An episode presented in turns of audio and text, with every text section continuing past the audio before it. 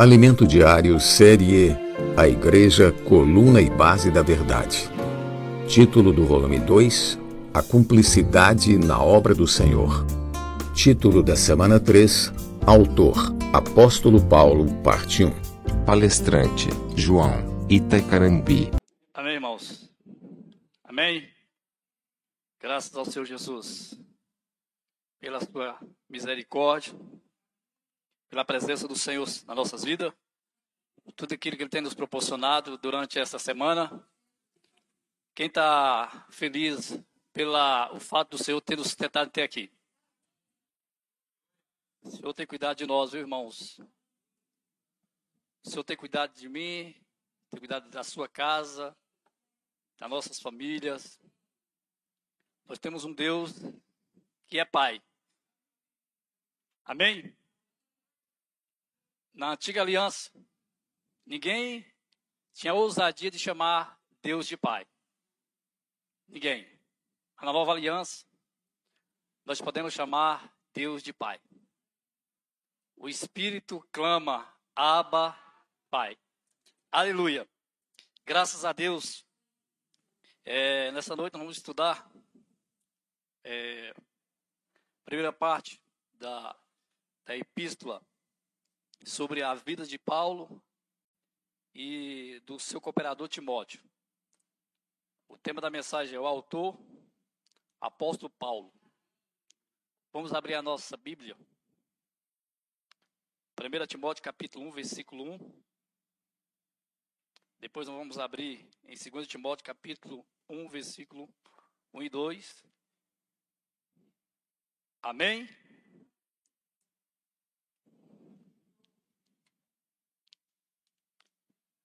Diz o seguinte: Paulo, apóstolo de Cristo Jesus, pelo mandato de Deus, nosso Salvador, e de Cristo Jesus, nossa esperança.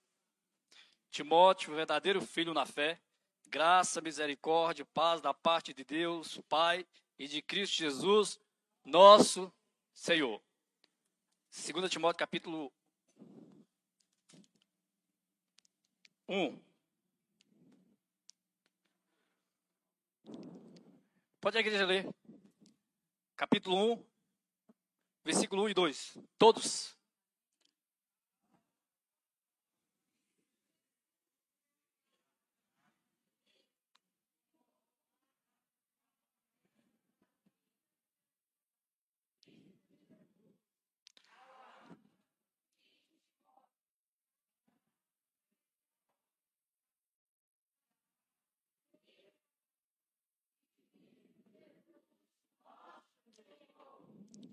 Amém. Agora, 2 Timóteo, cap... no, mesmo, no mesmo livro, mas o capítulo 4, versículo 6.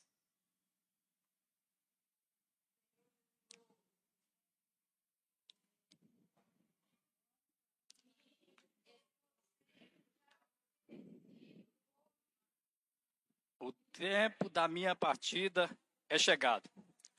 Combati o bom combate, completei a carreira, guardei a fé. Já agora a coroa da justiça me aguarda. Aguardada, a qual o Senhor é reto juiz e me dará naquele dia, não somente a mim, mas também a todos quanto ama a sua. Aleluia.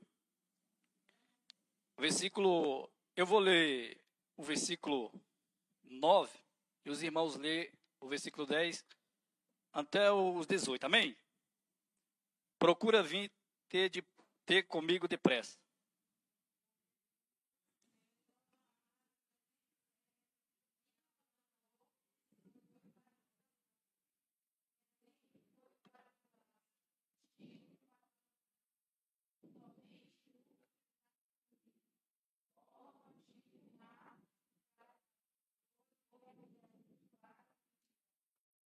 Somente Lucas está comigo. Toma contigo o Marco, traz-os, pois me é útil para o ministério. Quanto a Tixo, mandei o Anté Éfaso.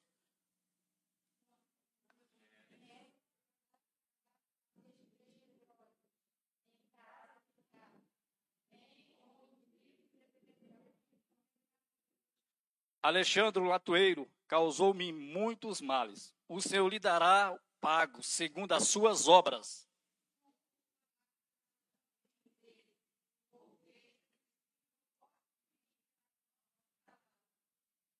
Na minha primeira defesa, ninguém foi ao meu favor. Antes todos me abandonaram. Que isso não lhe seja posto em conta.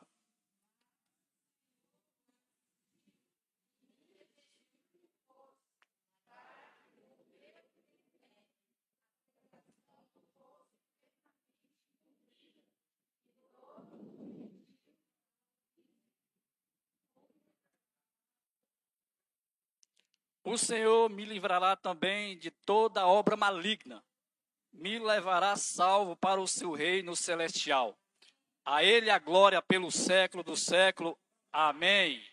Aleluia. Vamos curvar nossa cabeça e orar. Senhor Jesus, graça te damos. Te louvamos nessa noite, Senhor, por aquilo que o Senhor é. O Senhor é Deus, o Senhor é Pai, Tu és o nosso Salvador e o nosso Senhor. Continua, Senhor Jesus, moldando o nosso caráter, trabalhando no nosso homem interior. Mesmo que o homem exterior venha se corromper, mas que o homem interior se renova, dia a dia por meio de comer e beber do Senhor.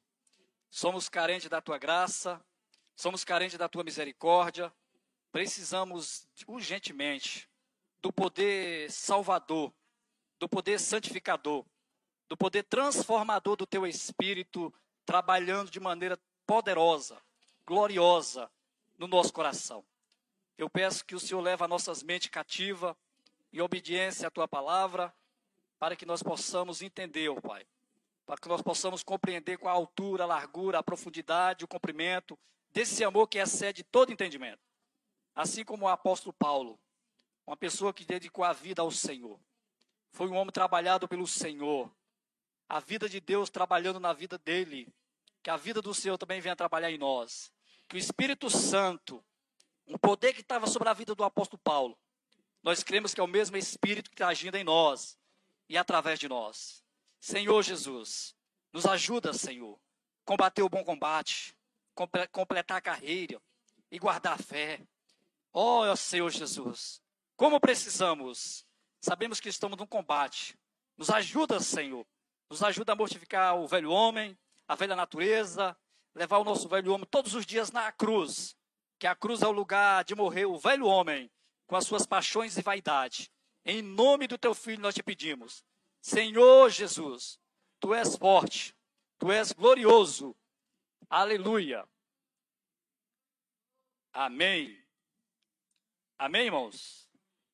Graças a Deus que para mim sempre é um privilégio ministrar a palavra de Deus.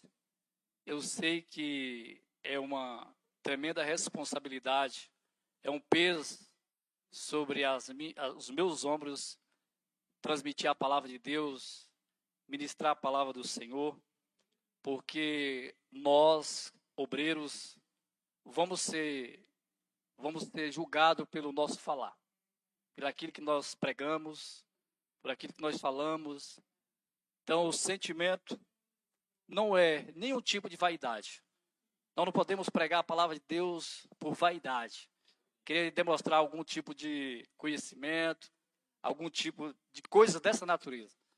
Mas o principal objetivo dessa noite é transmitir as verdades básicas, as verdades essenciais da palavra de Deus, porque nós somos um povo que somos edificados através da palavra. A igreja sem a Bíblia não é igreja. O povo de Deus sem a palavra de Deus não é o povo de Deus. A única coisa que nos faz diferente das demais seitas e religiões pagãs é que nós temos um Deus único, poderoso, glorioso, grandioso, e ele deixou escrito a sua palavra, as suas leis, os seus estatutos, as suas ordenâncias, para que nós, como esse povo de Deus, cumprir, guardar, praticar, ler e guardar no nosso coração. Amém?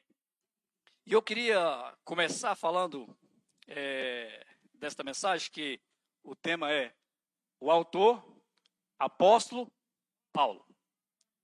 O autor, o apóstolo Paulo, parte primeiro. Aleluia. E a, a, introdução da mensagem que eu gostaria de começar mostrando para os irmãos, o apóstolo Paulo, ele escreveu sua primeira carta aos Gálatas, da cidade de Antioquia da Síria.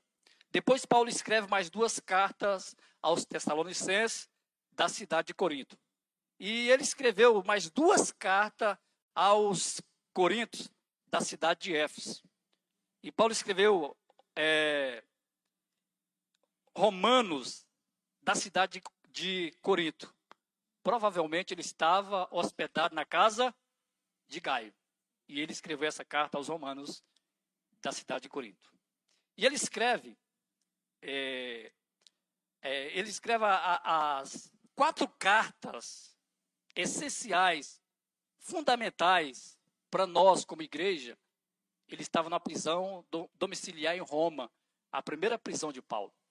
E ele escreveu Efésios, Filipenses, Colossenses e Filemão. É as cartas da prisão. Se Paulo não tivesse sido preso, irmãos, nós não teríamos essas pepitas nas nossas mãos. Mas os irmãos entendem que Deus é um Deus que trabalha de maneira extraordinária? Os, os irmãos compreendem que Deus não trabalha por necessidade? Deus trabalha por meio de propósito. Deus não, tra não trabalha por necessidade. Deus não tem necessidade de nada. O nosso Deus trabalha por meio de propósito. Por isso que Romanos 8, 28 diz o seguinte: Sabemos que todas as coisas cooperam para o bem daqueles que amam a Deus e daqueles que foram chamados segundo o seu propósito. Aleluia! Glórias ao nome santo do Senhor. E Paulo escreve mais duas epístolas, que é 1 Timóteo e Tito, no intervalo da primeira prisão para a segunda prisão, ele escreve essas duas cartas, que é carta de cunho pastoral. Amém? E a última carta que o apóstolo Paulo escreveu foi a carta, é, a segunda carta é, a Timóteo. Essa carta Paulo escreveu, ele já estava no, no martírio, preso em Roma, numa, numa prisão, um lugar frio, insalubre, é, já sentenciado para o martírio, para ser morto. Ele escreve essa última carta a seu cooperador Timóteo. E nesta noite eu queria apresentar os irmãos um pouco da vida, da origem, da criação e da formação do apóstolo Paulo. Quem foi esse homem? Esse homem que, que influenciou mais do que todos os César. Todos os César, ele foi mais influenciador do que todo aquele César da sua época. Quem foi esse homem? O homem que escreveu três epístolas. Se nós considerarmos é, Hebreus como um escrito de Paulo, vamos classificar 14 epístolas. Mais da metade do Novo Testamento foi o apóstolo Paulo que escreveu. Quem foi esse homem? Um homem que Deus usou de tamanha envergadura. Um homem que tinha uma vida profunda, autêntica, genuína na presença de Deus. Um homem que era fiel às suas convicções religiosas, dogmática, ele era fiel. Ele era fiel àquilo que ele tinha convicção no seu coração. Todos os seus ensinamentos, Paulo tinha fidelidade em cumprir todos os seus ensinamentos, todas as suas tradições deixadas por meio dos seus pais.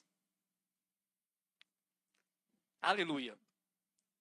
Romanos capítulo 11, versículo 1, diz o seguinte: Porque eu também sou israelita, da descendência de Abraão, da tribo de Benjamim. Ah, sobre a luz desse versículo, nós entendemos que Paulo, ele era um israelita de puro sangue, de uma das maiores tribos tribo, tribo de Israel, a tribo de Benjamim. Aleluia. Como Paulo foi criado? Como foi a sua criação?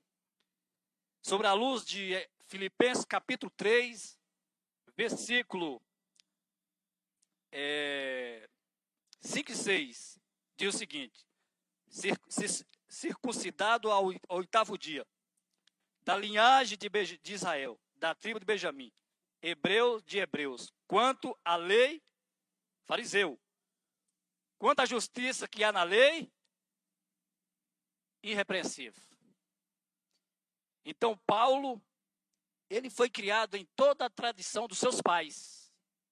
Era um homem que observava, guardava, praticava, lia a lei, o Pentateuco, a Torá, os Decálogos. Era um homem que não só tinha um conhecimento da lei, mas guardava, praticava. Aleluia. E para alguém ser circuncidado ao oitavo dia, irmãos, tinha que ser um israelita verdadeiro. Não é isso? É, a sua formação, lá em Atos capítulo 22, versículo 3, diz o seguinte. Atos capítulo, capítulo 2, versículo 3. Eu sou judeu, nascido em Tasso da Cilícia, mas criei-me nesta cidade, e aqui fui instruído aos pés de Gamaliel, segundo a exatidão da lei de nossos antepassados, sendo zeloso para com Deus, assim como todos vós sois do dia de hoje. Atos capítulo 2, 22, versículo 3. Atos capítulo 22, verso 3. Sobre a luz desse versículo, é nos mostrado que Paulo nasceu em Tasso da Cilícia, que era uma província governada pelo Roma, pelo Império Romano. E quando ele, já, já jovem, foi levado pelos seus pais para Jerusalém para estudar aos pés desse mestre chamado Gamaliel, que era neto de Hilel, um rabino de alto, alto escalão em Israel, um homem com tamanha desenvoltura no conhecimento. E Paulo, ele foi instruído, irmãos, aos pés desse mestre. E Gálatas capítulo 1, versículo 14, diz que ele se avantajava aos, aos muitos da, da, da idade dele, pelo zelo, pela tradição dos pais dele.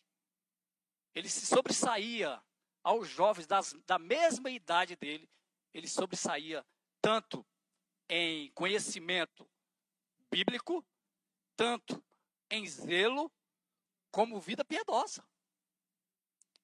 Paulo não era um jovem que tinha uma vida leviana. Não. Era alguém que tinha uma vida é, de abnegação, ou seja, dedicação sacrificial.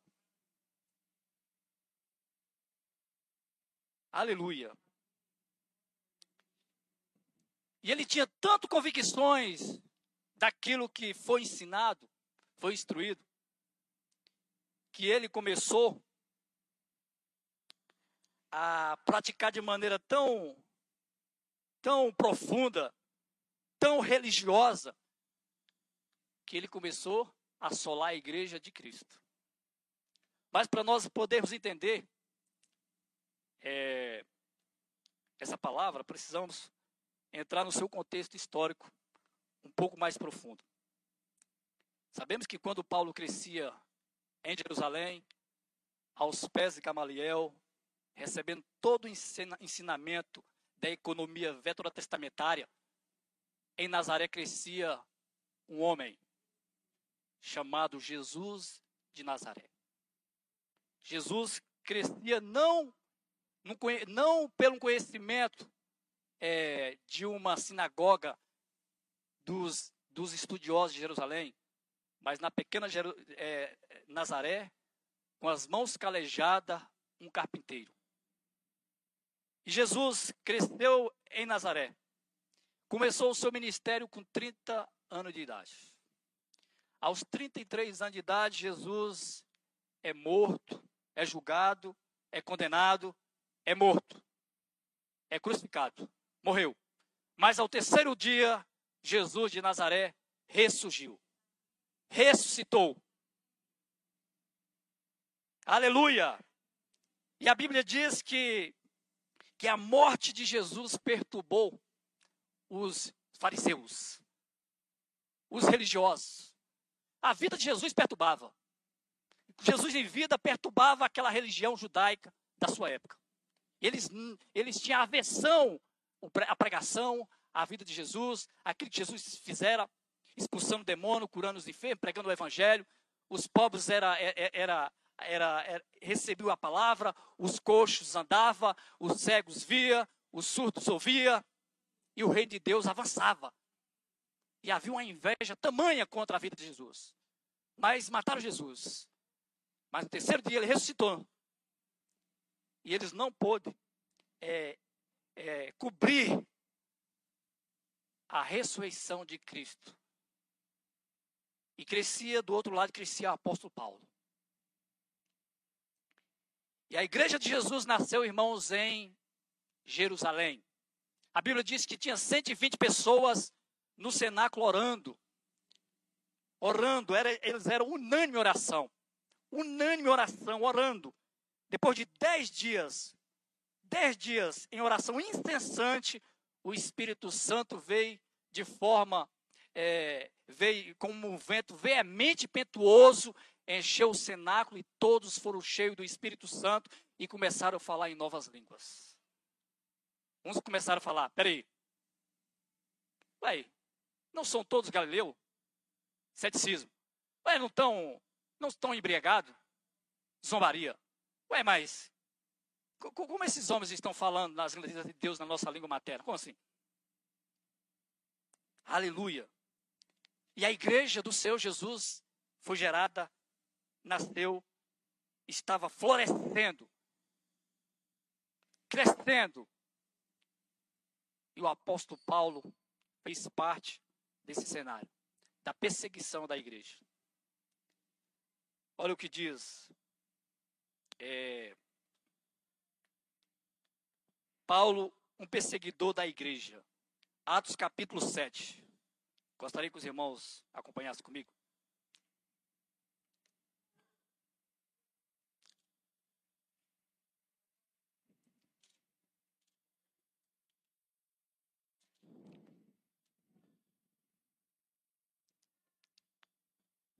Cinquenta, Atos capítulo 7, versículo cinquenta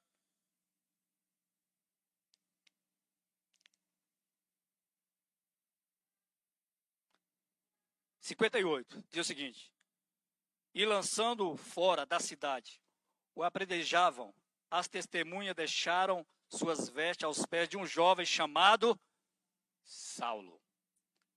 Aqui fala da morte de, do, jo, do jovem Estevão. E Paulo estava ali com as roupas de Estevão aos seus pés, vendo aqueles homens apredejarem até a morte. Paulo perseguia a igreja do Senhor. Paulo assolava a igreja do Senhor. Paulo matava aqueles que é, professava a fé em Cristo Jesus. Era um assassino. Era um homem que, por causa da sua religião, não tinha nenhum escrúpulo. E a vida desse homem, zelando as suas tradições paternas, a sua religiosidade. É, tantos cristãos foi morto por causa de Paulo. Mas graças a Deus. Aleluia. O que Paulo matou, irmãos, foi cristão. Paulo matou o corpo, mas não o espírito. Mas uma coisa que eu ganho. Quando Paulo ter um encontro pessoal ímpar com Cristo no caminho de Damasco. Paulo matava o corpo. Passou de um matador de corpos humanos, corpos humanos, para um ressuscitador de pecadores. Aquele que outra hora matava o corpo, agora dava vida através do evangelho, através da palavra. Que mudança radical. Que mudança, irmão, que virada de página. Aleluia! A, a página da vida de Paulo mudou no caminho de Damasco. Quando é que a página da sua vida mudou? Se você teve um, um, um caminho, um, uma experiência ímpar, pessoal com Cristo?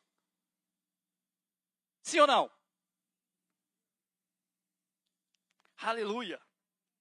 E aqui no versículo, versículo, capítulo 9, quer dizer, perdão, capítulo 9. A Bíblia vai nos dizer que Paulo ele pediu autorização na sinagoga para prender, assolar homens e mulheres e levar preso para Jerusalém. Mas no versículo 3, seguindo ele, ele estrada fora, ao aproximar-se de Damasco, subitamente uma luz do céu brilhou e o seu ao seu redor. E caindo por terra ouviu uma voz que dizia: Saulo, Saulo, por que me persegues? Ele perguntou: Quem és tu, Senhor? E a resposta foi: Eu sou Jesus, a quem tu persegues. Pergunta os irmãos: entra na cidade, onde te dirão que te convém fazer. Aleluia. Os seus companheiros de viagem pararam emudecidos, ouvindo a voz, não vendo, contudo, ninguém. Então se levantou Saulo da terra, abrindo os olhos, nada podia ver. E guiado, guiando-o pela mão, mão levaram-no para Damasco. Três dias sem ver, durante os quais nada comeu nem bebeu. Aleluia. Sabemos aqui que ele foi para a casa de, de, de Judas, e o Senhor, numa visão, apareceu um, um, o seu servo chamado Ananias e falou: Ananias, vai à rua que chama direita, na casa de Judas, que o meu servo Paulo está orando. Quando chegar lá, coloca as mãos sobre ele para que ele possa recuperar a visão. E Ananias falou: Senhor, não temos ouvido falar tanto deste homem, o homem que tem assolado a tua igreja, que tem trazido sofrimento ao teu povo. E o Senhor fala, Ananias, vai, porque este é para mim. Este é para mim um vaso escolhido. Um vaso, um instrumento escolhido. Aleluia. Graças a Deus. No versículo, queria que os irmãos conferissem comigo, versículo 20. Olha o que diz e logo pregava na sinagoga a Jesus, afirmando que este é o Filho. Amém. Versículo 21. Ora, todos que ouviam estava atônito e dizia: Não é este o que exterminava em Jerusalém os que invoca, invocam o no, invocavam o nome de Jesus? Para que veio precisamente com a, com a fim de os levar amarrados aos principais sacerdotes? Versículo 2: Saulo, porém, mais e mais se fortalecia e confundia os judeus que moravam em Damasco, demonstrando que Jesus é o Cristo. Demonstrando que Jesus é o Cristo. Aleluia. É, Para alguns estudiosos,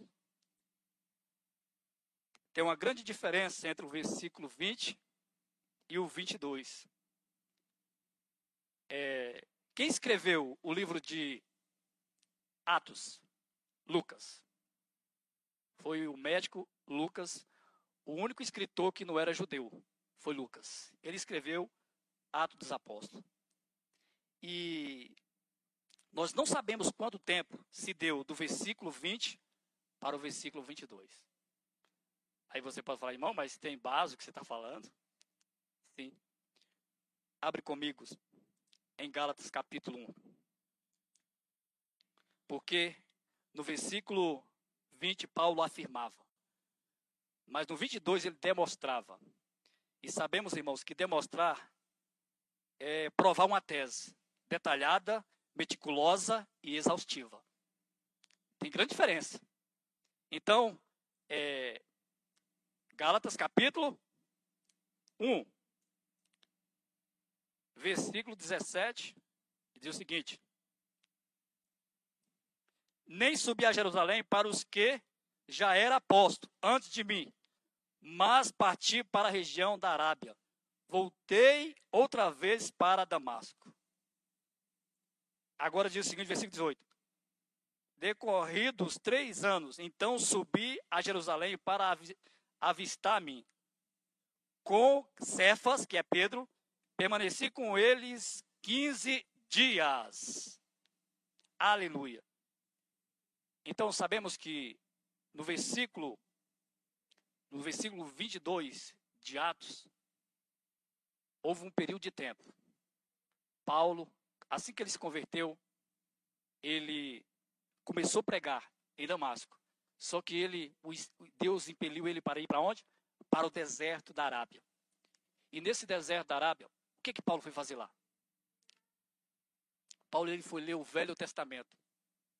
Toda a economia, a economia veterotestamentária, Paulo leu, releu, e ele recebeu do Senhor a economia neotestamentária. Ele não foi para a sinagoga aprender teologia, mas ele recebeu diretamente do Senhor no Monte Hermon, o mesmo monte que Deus apareceu a Moisés, a Elias. Paulo teve uma experiência ímpar com o Senhor Jesus.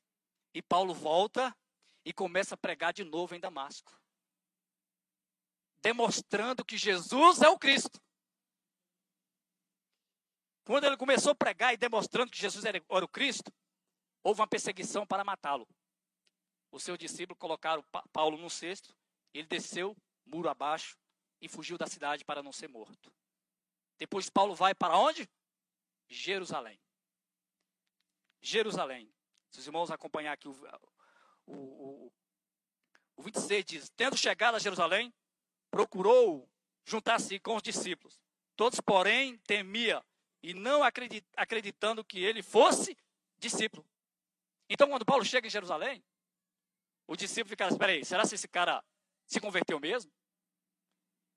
Porque uma das maneiras de destruir alguém, sabe qual é uma das maneiras mais fáceis de destruir seu inimigo? Não é fingir que é inimigo, é fingir que é amigo.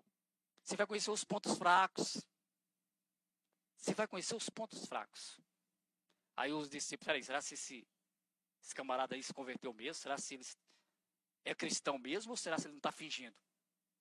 Barnabé um servo do Senhor Jesus pega Paulo, leva aos discípulos, apresenta aos discípulos.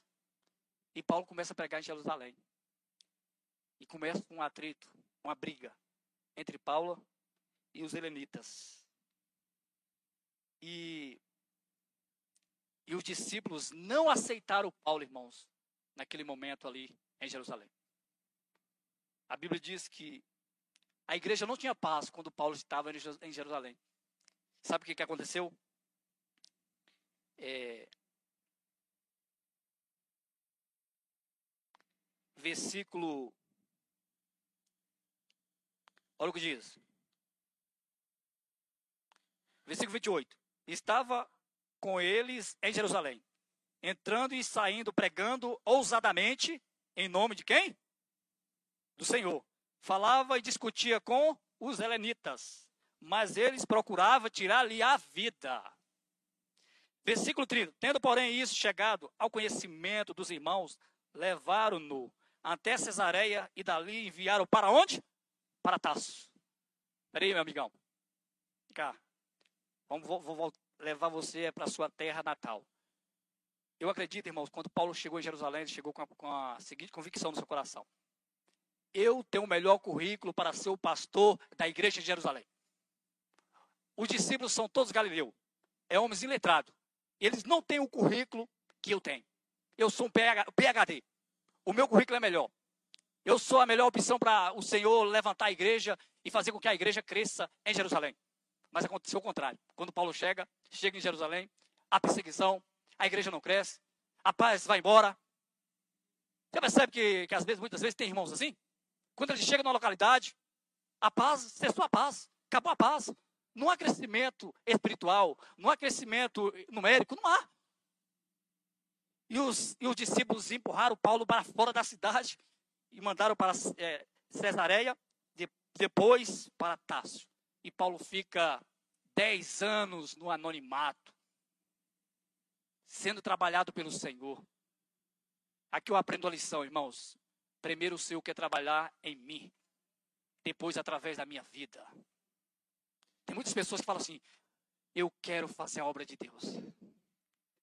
Há um fogo que queima no meu coração para me fazer a obra de Deus. Sério? Sim. Sentimento 10. Corretíssimo. Só tem uma coisa. Primeiramente, nós precisamos conhecer o Deus da obra para fazer a obra de Deus. Experiência, irmãos. Maturidade, crescimento. Às vezes nós achamos, Deus precisa de mim, irmãos. Deus não precisa de nada. Deus não há, não há no Senhor Jesus nenhuma necessidade. Ele, ele nos usa por misericórdia e graça. Aleluia! Graças a Deus.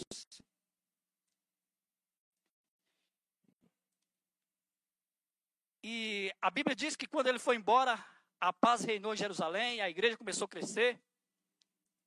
E no capítulo 13 de Atos, nos fala que depois, depois do crescimento numérico, houve um grande avivamento aonde Antioquia. E os discípulos enviam para lá Barnabé. Quando Barnabé chega em Antioquia, viu a graça de Deus. Sabe o que ele faz? Lembra do Paulo de Tarso. Lembra de Saulo? Manda chamar Saulo.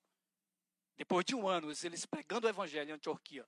Depois de um ano, a Bíblia diz que foi pela primeira vez que eles foram chamados de cristão. A palavra cristão aqui é pequenos Cristo. Parecia com Cristo. Tinha as mesmas características, as mesmas evidências daquele que veio de Nazaré. Ser cristão não é só professar a fé em Cristo Jesus. Não é só ter uma profissão de fé mas é demonstrar no nosso cotidiano que nós somos cristão. Aleluia! Graças a Deus. E aqui em Atos 13, irmãos, o Senhor, o Senhor sempre trabalhando no caráter, na pessoa do apóstolo Paulo. Aqui no, em Atos 3, versículos 2.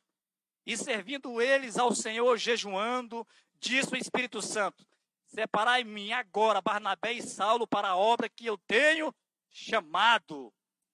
Então, jejuando e orando, impondo sobre ele as mãos, o despediram.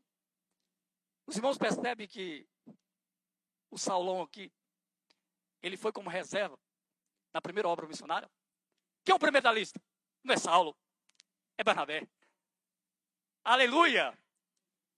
Irmãos, o Senhor sabe trabalhar em cada um de nós. O senhor sabe, irmãos. Muitas coisas que nos acontecem não é para nos matar, mas é para que nós possamos ser trabalhados na escola do discipulado do Espírito Santo. Aleluia. Graças a Deus. E aí sim, houve a primeira grande viagem missionária. Paulo e Barnabé. E no intermédio dessa viagem, levaram João Marcos, que era primo de Barnabé, e João Marcos não aguentou é, as intempéries da viagem missionária, voltou e Paulo prosseguiu com Barnabé, pregando o evangelho, plantando igreja, alma sendo ganha, vida sendo ganha pelo evangelho. E depois que Paulo fez essa primeira viagem missionária, o Senhor colocou no coração dele para fazer a segunda viagem missionária, e ele chama Barnabé. Barnabé, vamos fazer a segunda viagem missionária. E Barnabé fala, Barnabé fala sim, vamos sim. Só que, olha, João Marco, meu primo, sabe aquele que desistiu? Aquele que não aguentou? Sabe, aquele que amarelou? Tem um sentimento, aquele sentimento tá, tá lá, latente, mas tá. Sabe, aquele, o sentimento de, de ser um missionário não morreu não, Paulo. Tá lá, tá lá florido no coração do jovem João Marcos. Ele quer ir conosco. E Paulo falou: não, não, não é justo levar aquele que amarelou na primeira viagem. Não é justo, eu não acho justo levar quem não aguentou a, a, a, as situações que nos aconteceu. E a Bíblia diz que a, desavença foi tamanha que Paulo pega Silas e vai para uma parte da região e Barnabé e João Marco vai para outra. Ali se criou duas equipes missionárias. Os irmãos veem o arranjo de Deus? A soberania de Deus? Para que o evangelho pudesse avançar de maneira mais rápida? Amém? Quando nós estamos na direção do Espírito, muitas vezes até as nossas, os nossos, as nossas opiniões, é, as nossas opiniões, opiniões humanas, as nossas preferências, o Senhor molda ela para edificação do corpo de Cristo. Os irmãos entenderam? Não é as nossas opiniões que nós queremos fazer da maneira que nós não, mas simplesmente uma opinião que Paulo queria que aquele jovem não fosse com eles. E Deus separa ali duas equipes missionárias. Aleluia. Tem a segunda viagem missionária, terceira viagem missionária. E depois da terceira viagem missionária, a Bíblia vai nos dizer que Paulo foi para Jerusalém e lá ele foi consolidar um voto, um voto de sete dias. E findando aqueles sete dias, os, os judeus chegaram, expulsaram Paulo do templo, prenderam Paulo, queria matar Paulo, e Paulo foi preso e ficou dois anos preso em Cesareia. Dois anos preso. Depois dessa prisão, é, os judeus queriam matá-lo. Paulo apela para ir para Roma, para ser julgado por César. Pega um navio e vai para a Itália, Roma. E a Bíblia diz, irmãos, que essa viagem foi uma viagem complicada, de sofrimento. Uma viagem que, que eles pegaram tamanha tempestade que ficaram 14, 14 dias sem ver a luz do sol. Imagina uma coisa dessa. Que Paulo orou ao Senhor e o Senhor falou: Paulo, fique em paz, porque ninguém que está contigo vai perecer, vai morrer. Eles chegaram na ilha de Malta, e a Bíblia vai nos dizer que Paulo estava ao lado de uma fogueira, se aquecendo, vai pegar um graveto, pega numa vibra. E a serpente pica Paulo. E aqueles bárbaros falam: Epa, esse homem é culpado. Esse homem vai morrer. Escapou de tamanha tempestade e vai morrer, é culpado. Imagina, irmãos, aquela cobra tinha quantas pessoas para picar? E foi picar justamente o apóstolo Paulo? E a Bíblia diz que nada aconteceu com o apóstolo Paulo. Aqueles bárbaros achavam, esse homem é um Deus, não tem condições de coisa dessa. E ali naquela ilha, Paulo fez grandes coisas, curou pessoas que estavam enfermas. E chegaram em, depois, chegaram em Roma. Paulo ficou dois anos numa prisão domiciliar em Roma, cercado pela guarda pretoriana, que segundo a tradição era 16 mil homens do alto escalão que fazia uma escala de 24 horas. E os irmãos sabem que militar não trabalha só. Nós cremos que era um turno de dois soldados, fazendo a escolta, a escolta de Paulo é, 24 horas. E Paulo, aquela casa que ele tinha alugado em Roma, pregando o evangelho, pregando a palavra, pessoas sendo ganhas. O diabo achou que Paulo estava perdido. Mas era uma estratégia de Deus a levar o evangelho para dentro da casa de César. Olha como Deus trabalha, irmãos. Paulo evangelizou toda a guarda do Império Romano. O evangelho chegou dentro do Império Romano. Chegou dentro dos portões do Palácio Romano. Aleluia! E essa primeira prisão, Paulo foi solto foi liberto, ele pediu para a igreja orar, a igreja orou, escreveu essas quatro epístolas maravilhosas que eu acabei de citar, que foi Filipenses, Colossenses, é, e Efésios. E depois que ele foi solto, ele escreveu mais essas duas epístolas. Aleluia.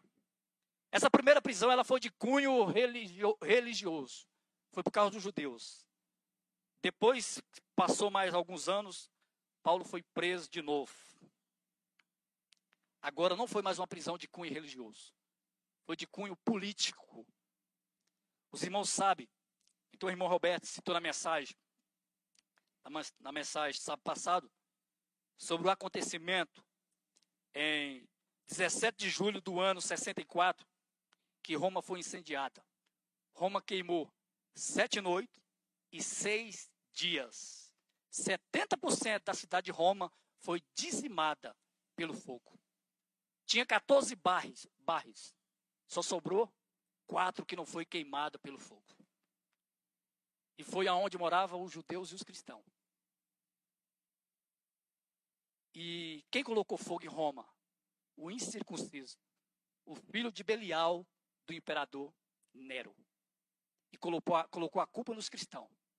E começou a massacrar, matar, dizimar aqueles que professavam a fé em Cristo Jesus.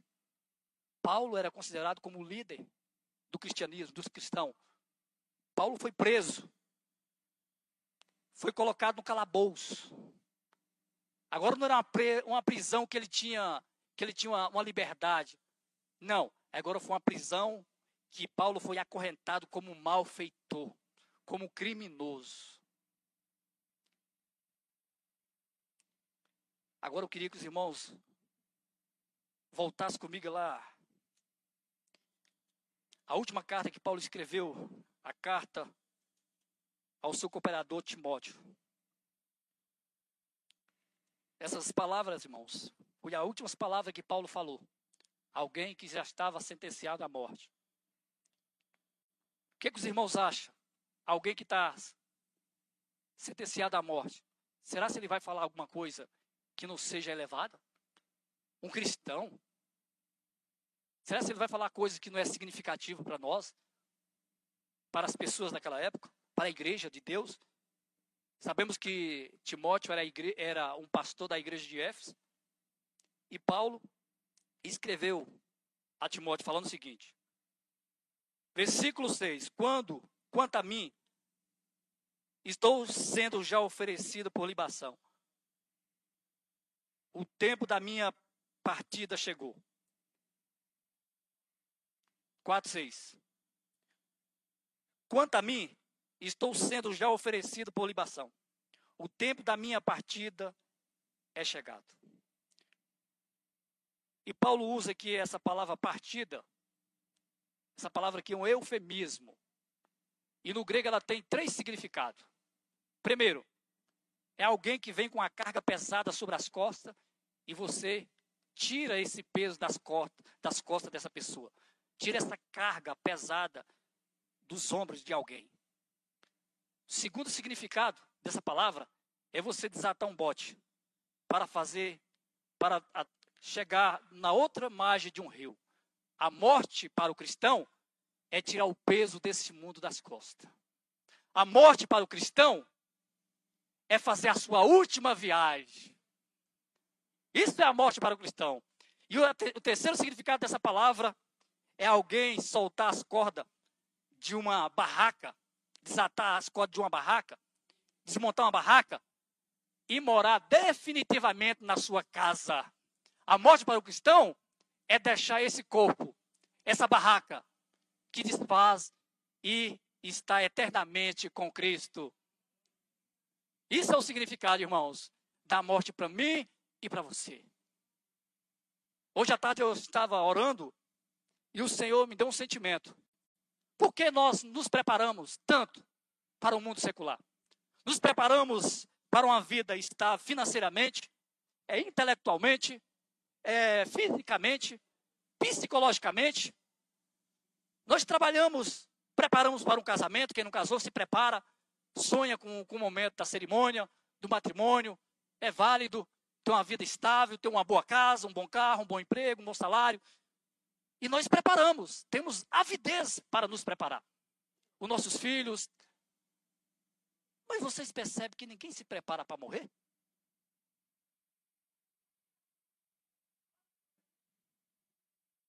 Sim ou não? Será por quê, irmãos? E a morte é a coisa mais certa. Assim como nós nascemos, morremos.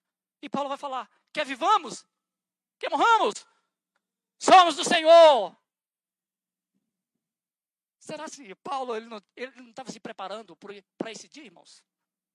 Sim, era alguém que sabia do que poderia te acontecer. Devemos nos preparar, irmãos. Falar para os irmãos que nós estamos num tempo tão trabalhoso, tão difícil, que nós devemos estar vigilante, nos preparando, que nós não sabemos quando vai chamar a nossa senha o nosso número. Por isso precisamos nos preparar. Não podemos viver de qualquer maneira leviana, achando que está tudo bem. Não está tudo bem, não, irmãos. Nós vivemos um tempo de choro, de lágrima, de morte. Onde as pessoas estão enterrando seus entes queridos sem nenhum velório digno. Irmão, e velório também para quem morreu? Que adianta? Se está abraçando o caixão, ai, como eu amo. Por que você foi? Por que você foi? Porque está vivo. Só morre quem está vivo. Quem está morto não morre. Então devemos nos preparar. Aleluia! Gost... Vamos finalizar, irmãos, que o tempo não nos permite. Versículo 7 é o seguinte: Combati o bom combate, completei a carreira, guardei a fé.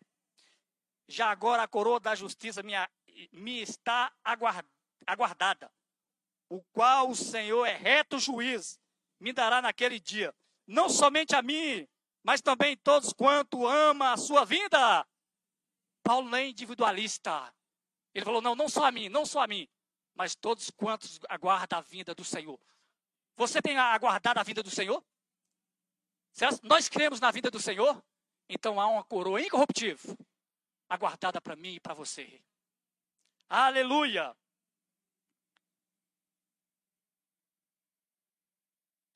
No versículo no versículo 16 diz o seguinte: Na minha primeira defesa, ninguém foi ao meu favor.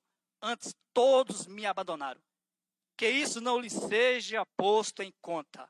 Irmãos, o apóstolo Paulo foi numa foi alimentando o sentimento que na primeira no primeiro julgamento de Paulo, ele achava que alguém dos cristãos ia estar lá para defendê-lo. Paulo achava isso. Eu creio que, o, que os irmãos, a igreja vai estar lá para me defender. Para falar, não, não, não, esse homem não é culpado, não. Esse homem não fez tamanha desgraça. Não, esse homem é um, um pregador, é um, é, é um evangelista, é, é, é, um pastor, é um homem que prega a palavra de Deus. Esse homem é do bem, não do mal. Esse homem não tira a vida, esse homem é dar a vida. Mas não foi isso que aconteceu. Ninguém foi ter com Paulo. Paulo foi abandonado, literalmente falando. A reputação de Paulo foi de ralo abaixo, irmãos. Até Timóteo, que era um filho na fé, ficou com meio pé atrás de Paulo. Sabia disso, irmãos? Timóteo, que ele começa aqui na primeira a, a carta aqui, 1 Timóteo, capítulo 1, ele fala que Timóteo é, seu, é, o filho dele na fé. Até mesmo Timóteo ficou assim com o pé atrás. Será se, se essa história aí é, é, é, não é verdade? Olha aqui, olha o que diz, irmãos. É, Timóteo capítulo capítulo 1. 2 Timóteo capítulo 1. Os irmãos têm ideia do que eu estou falando. Que até mesmo Timóteo ficou assim com uma certa desconfiança do apóstolo Paulo. Capítulo 1, versículo 8. 2 Timóteo capítulo 1, versículo 8. Diz o seguinte. Não te envergonha, portanto, do, do testemunho de nosso Senhor, nem do seu encarcerado que sou eu. Pelo contrário, participa comigo dos meus sofrimentos, a favor do Evangelho segundo o poder de Deus. Timóteo estava tendo vergonha do, do encarcerado de Cristo, que era Paulo. Por isso que ele fala: Timóteo, meu filho, não se envergonhe de mim. Não se envergonha. Antes seja participante das minhas algemas, porque eu fui preso como malfeitor. E Paulo não pede para a igreja orar por ele, porque ele sabe que a hora da partida dele chegou. No versículo 21, ele fala para Timóteo apressa-te a vir antes do inverno. No capítulo 4, viu, irmãos? Versículo 21. Agora o versículo 17 fala o seguinte: Mas o Senhor me assistiu. Mas o Senhor me assistiu. Irmãos, o Senhor nos assiste. Por mais que nós passamos por sofrimento, por mais que nós passamos por adversidades, por mais que nós passamos por problemas, seja ele de natureza psicológica, física, emocional, conjugal, é, é, é, financeira, o Senhor nos assiste. Assim como a Bíblia diz que o Senhor assistiu o apóstolo Paulo. Mas o Senhor me assistiu e me revestiu de forças, para que por meu intermédio a pregação fosse plenamente cumprida. Todos os gentios a ouvissem, e fui liberto da boca do leão. O Senhor me livrará também de toda obra maligna e me levará salvo para o seu reino celestial. A ele a glória pelo século do século. Amém. Aleluia. Graças a Deus. Graças a Deus. Aqui fecha, está concluindo mais um capítulo da vida do apóstolo Paulo. A Bíblia diz que Paulo foi levado para o cepo.